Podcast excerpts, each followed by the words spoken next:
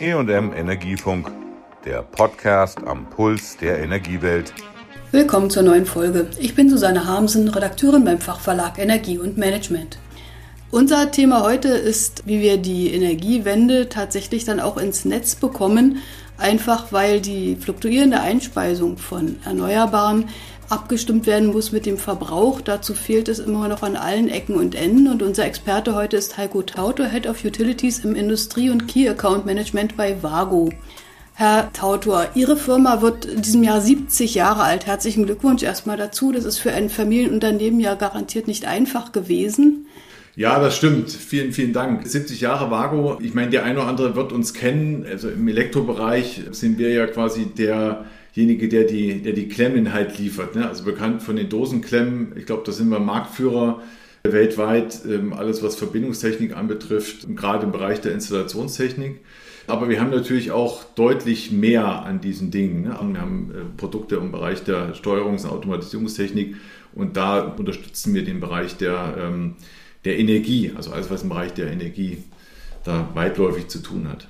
Ja, mit Klemmen fing alles an. Inzwischen verbinden Sie auch ganz andere Strecken miteinander. Was genau können Sie dort bieten, um eben auch die fluktuierenden Erneuerbaren besser einzubinden? Man muss, ich glaube, ich mal ein Stück weit zurückschauen, was man in der, in der Vergangenheit dann halt hatte. Ne? Also ähm, Vago beschäftigt sich seit 2008 mit dem Bereich Energie. Also wir liefern Steuerungs- und Automatisierungstechnik für diesen Bereich. Das fing damals schon an, 2008 mit dem Beginn des Erneuerbaren Energiegesetzes zum 01.01.2009, wo das in Kraft getreten ist, war das also so, dass wir zunehmend sehr, sehr viele Anlagen im Bereich des Einspeisemanagements geliefert haben. Ne? Also das war es eben das erste Mal so, dass gesagt hat, okay, wir wollen eben nicht nur das reine Abschalten dieser Anlagen haben nach diesen vier Stufen, sondern es kam eben dann auch dazu, dass gesagt wurde, ja, wir möchten auch eigentlich wissen, wie viel wird denn tatsächlich denn jetzt eingespeist. Ne? Auch das waren ja Dinge, die die Netzbetreiber an der Stelle vorher gar nicht hatten. Und deswegen haben wir uns ähm, dahingehend dann halt aufgestellt und da ist unsere, unsere Hardware eigentlich perfekt dafür geeignet. Mhm. Was fehlte denn hauptsächlich, um die Erneuerbaren besser einzuspeisen? Sie haben schon gesagt, man muss ja erstmal gucken, wie viel wird denn erzeugt und wo geht das hin und so weiter. Aber was fehlt denn auch heute vielleicht an rechtlichen und technischen Voraussetzungen noch, woran die Vago arbeitet? Ich glaube, im Bereich der erneuerbaren Energien ist es gar nicht so viel, was noch mit fehlt. Ne? Also wir haben, da ist viel nachgelegt worden, auch mit dem Redispatch 2.0, was ja seit Oktober diesen Jahres quasi scharf geschaltet ist, ähm, das dafür sorgt, dass also der Übertragungsnetzbetreiber über den Netzbetreiber bis wirklich runter zum Stadtwerk Zugriff hat auf die Einspeisung, damit er genau das alles im Blick hat, damit es ihm nicht zu diesen Netzengpässen kommt. Ähm, ich glaube, da ist viel getan worden. Was natürlich fehlt, ist, dass gerade ältere Anlagen noch nachgerüstet werden müssen, die dann natürlich auch ihre diese Informationen liefern. Da muss noch dran gearbeitet werden. Aber rein funktionell, rein technisch sind wir da, glaube ich, in Deutschland auf einem sehr guten Weg. Mhm. Eine solche Anlage, mit der man das durch Intelligenz besser machen kann, ist ja ein Ortsnetztransformator der, oder Trafo, den kennen wir alle als grauen Kasten auf der Straße. Was kann man denn an den Geräten intelligenter machen? Da denkt man ja, oh Gott, die stehen da schon seit 50 Jahren, äh, die machen doch immer nur so weiter. Ich glaube, ich muss noch mal ein Stück weit korrigieren. Wenn wir über Einspeiseanlagen reden, dann gibt es ja unterschiedliche Größen. Große Anlagen, egal ob das PV- oder Windanlagen sind oder Biogasanlagen, die speisen immer über das Mittelspannungsnetz ein. Und wenn ich eine Mittelspannungsanlage habe, dann habe ich immer einen Travo. Ein Travo ist dafür da, um halt diese Spannung halt hoch zu transformieren, damit sie ihm dann in einem, in einem größeren Netz zur Verfügung gestellt wird.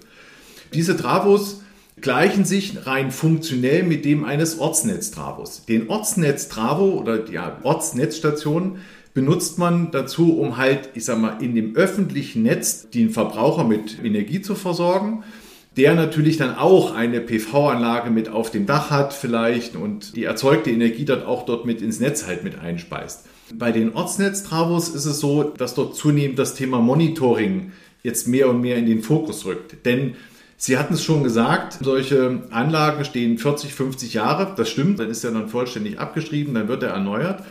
Und es ist so, dass in der Vergangenheit die Travos nicht mit einem entsprechenden Automatisierungssystem ausgestattet wurden. Viele davon sind gar nicht ausgestattet oder es ist zumindest nur, dass man Meldungen halt aus dem Bereich der Mittelspannung in die Leitstelle bekommt. Ne? Also vielleicht noch das nochmal zur Erklärung. Netzbetreiber, Stadtwerke haben in der Regel immer ein entsprechendes Leitsystem, eine Fernwirk- Leitsystem, womit sie ihre Stationen von der Ferne aus entsprechend überwachen können.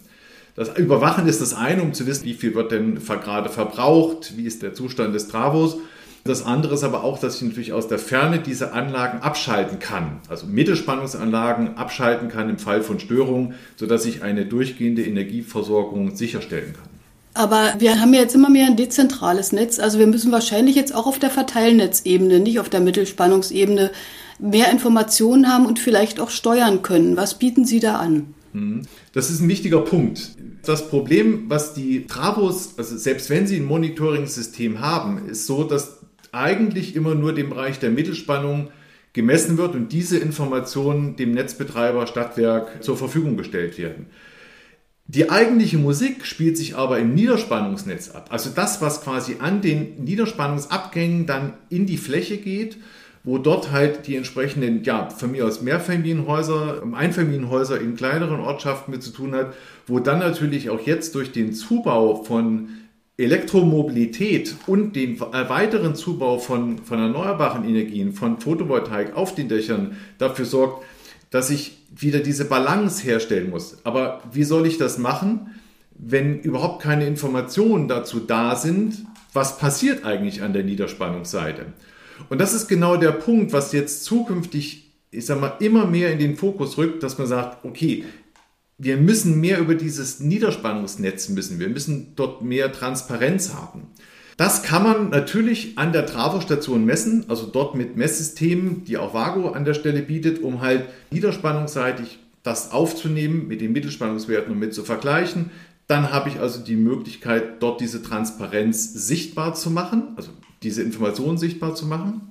Das ist aber nicht alles, sondern eigentlich geht es dazu, ich muss natürlich dann, was will ich denn mit diesen Informationen? Nur die zu haben ist das eine, ne? aber ich muss natürlich auch erneuerbare Energien in dem Fall vielleicht dann punktuell innerhalb dieses Niederspannungsnetzes mal korrigieren, also abregeln oder in der Leistungseinspeisung senken. Oder ich muss vielleicht auch Verbräuche senken, ich sage mal zum Beispiel durch äh, Wärmepumpen, die halt damit in der Fläche installiert sind, oder halt auch Wallboxen oder Charging Station für Elektromobilität. Nun ist es ja sicherlich sehr teuer, wenn ich jede einzelne Wallbox oder Wärmepumpe mit so einem Steuerungssystem ausrüsten will. Also wäre es schon schlau, das an einer Verteilerstelle wie dem Ortsnetz Trafo zu regeln oder regeln zu können.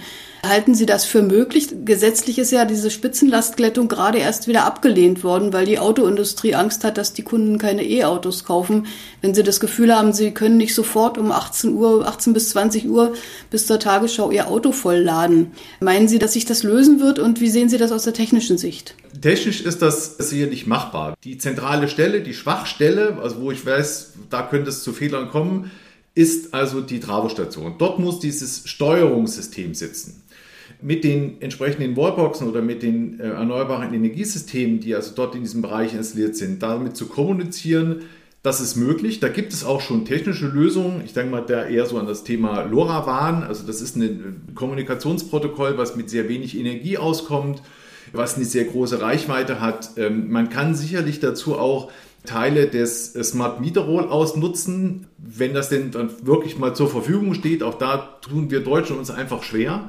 Aber das sind genau diese Ansätze, das miteinander zu verknüpfen. Wichtig ist aber, die zentrale Steuerung muss in der Travo-Station erfolgen, weil nur dort habe ich ja die Information tatsächlich, was passiert. Ne? Und dann weiß ich auch, habe ich eine volle Belastung auf meinem Kabel. Jetzt kommen wir mal zurück auf den, ob das denn rein gesetzlich möglich ist. Ich denke, dass die neue Bundesregierung daran arbeitet, da eine Lösung zu finden, weil das ist, es wird zukünftig existenziell sein. Also man muss um diesen Netzausbau nicht auf Richtung Kupfer auslegen zu müssen, also zusätzliche Leitungen zu verlegen, die dann im Übrigen auch wieder alle Verbraucher trifft, weil es extrem teuer ist, weil das über die Netzentgelte umgelegt wird, ist es also wichtig, eher Richtung Automatisierung zu investieren. Das ist eine deutlich einfachere Form, aber dann muss ich natürlich auch die Möglichkeit haben, entsprechend zuzugreifen. Allerdings, und das ist wichtig, diskriminierungsfrei. Und das ist ein großes Thema, aber das ist mit einer intelligenten Steuerungs- und Regelungstechnik ist das machbar. Mhm. Und ich denke, dass Vago da also auch schon Angebote hat. Genau, mit unserem System ist es so, dass wir also diese Steuerungs- und Regelungstechnik intelligent umsetzen können. Ne? Wir bezeichnen das in dem Fall als äh, ein Lastmanagement, um halt mit den Wallboxen bzw. Charging Stations oder erneuerbaren Energiesystemen kommunizieren zu können. Das setzen wir in Projekten derzeit schon um. Das sind vielerorts Pilotprojekte, weil man das noch nicht in der Fläche hat. Ne? Viele Netzbetreiber und auch Stadtwerke sind da etwas vorsichtig. Es gibt ein paar, die gehen vorne weg, aber viele sagen, oh, ich gucke mir das erstmal bei anderen an und deswegen ist es wichtig, dass wir ich sag mal, in solche Pilotprojekte äh, dort aktiv mitarbeiten. Und natürlich, dass der Netzbetreiber, also der Kunde, seine Erfahrung macht, wir allerdings natürlich auch daraus lernen und die Systeme da noch weiter verbessern und weiter intelligenter machen. Einer der Gründe, warum das in Deutschland so langsam läuft, auch mit dem Smart Meter Rollout und der Möglichkeit, solche Sachen fernzusteuern, ist ja immer die Angst vor Datenverlusten, vor Hackerangriffen, vor Fehlern, Systemabstürzen und so weiter. Wie sichern Sie denn Ihre Anlagen und Systeme ab, damit Ihre Kunden sich da sicher fühlen können? Hm. Es gibt aus dem Bereich der Energiewirtschaft gibt es so ein, ein BDEW White Paper. Das ist vor vielen Jahren mal aufgesetzt worden. Das ist quasi die Basis für das, wo die Netzbetreiber und Stadtwerke ihr Security-Know-how halt herziehen. Wir sichern unsere Systeme, unsere Automatisierungssysteme durch entsprechende gehärtete Firmware. Also das heißt, dass nur gewisse Kommunikationsports offen sind. Das gibt uns aber der Kunde vor. Der hat ja ein entsprechendes Security Audit, sagt, das sind die Restriktionen, die ich in meinem Bereich habe. Lieber Vago, du musst das an der Stelle umsetzen. Und genauso wird das im Prinzip auch getan. Also gehärtete Firmware ist das eine. Dann ist es so, dass ein VPN-Tunnel natürlich mit dabei ist. Also ich habe quasi immer nur eine gesicherte Verbindung, die halt aufgebaut ist zur Leitstelle. Zertifikatsaustausch spielt damit eine Rolle und äh, ich glaube, da kann man auch schon drüber reden. Zukünftig ist es so, dass man, ich sage mal, sogenannte TPM-Chips einsetzt, also die quasi auf der Steuerung integriert sind, um halt in einem Boot-Prozess quasi alle Security-Informationen quasi schon mit, äh, mit sodass ich auch ein, ja, eine gesicherte Hardware an sich schon habe und es damit vor Hackerangriffen ganz gut geschützt ist. Aber sicher, hundertprozentige Sicherheit, das wissen Sie, gibt es da an der Stelle ja sowieso nie. Ja, wir hatten ja jetzt an diesem Wochenende auch erst den großen Brand, der also in Nordrhein-Westfalen dann zu Ausfällen bei den Kunden führte. Vor solchen Katastrophen ist man natürlich nie gefeit. Und da hilft nicht mal dann das N plus 1 System. Aber wie ist es denn mit der gegenseitigen Verständigung? Bisher hatten wir ja so ein Top-Down-System. Das heißt, irgendjemand hat den Strom erzeugt und hat es an die Leute verteilt und fertig. Aber jetzt haben wir ja Systeme, die auch Strom zurückspeisen. Sie haben das schon erwähnt, also die heimische Solaranlage. Und auch die Geräte sollen ja zurückmelden, wie es ihnen gerade geht, wie viel Strom sie brauchen werden, zum Beispiel die Ladestation im Haus. Können die denn überhaupt schon miteinander reden? Wie kann man denn das übersetzen? Ja, natürlich können die miteinander reden. Also die Kommunikation von Wallboxen oder von Ladestationen, ich will nicht sagen, ist standardisiert. Es gibt ein Kommunikationsprotokoll, das nennt sich OCPP. Da gibt es in unterschiedlichen Ausprägungen, 1.6 oder auch 2.0.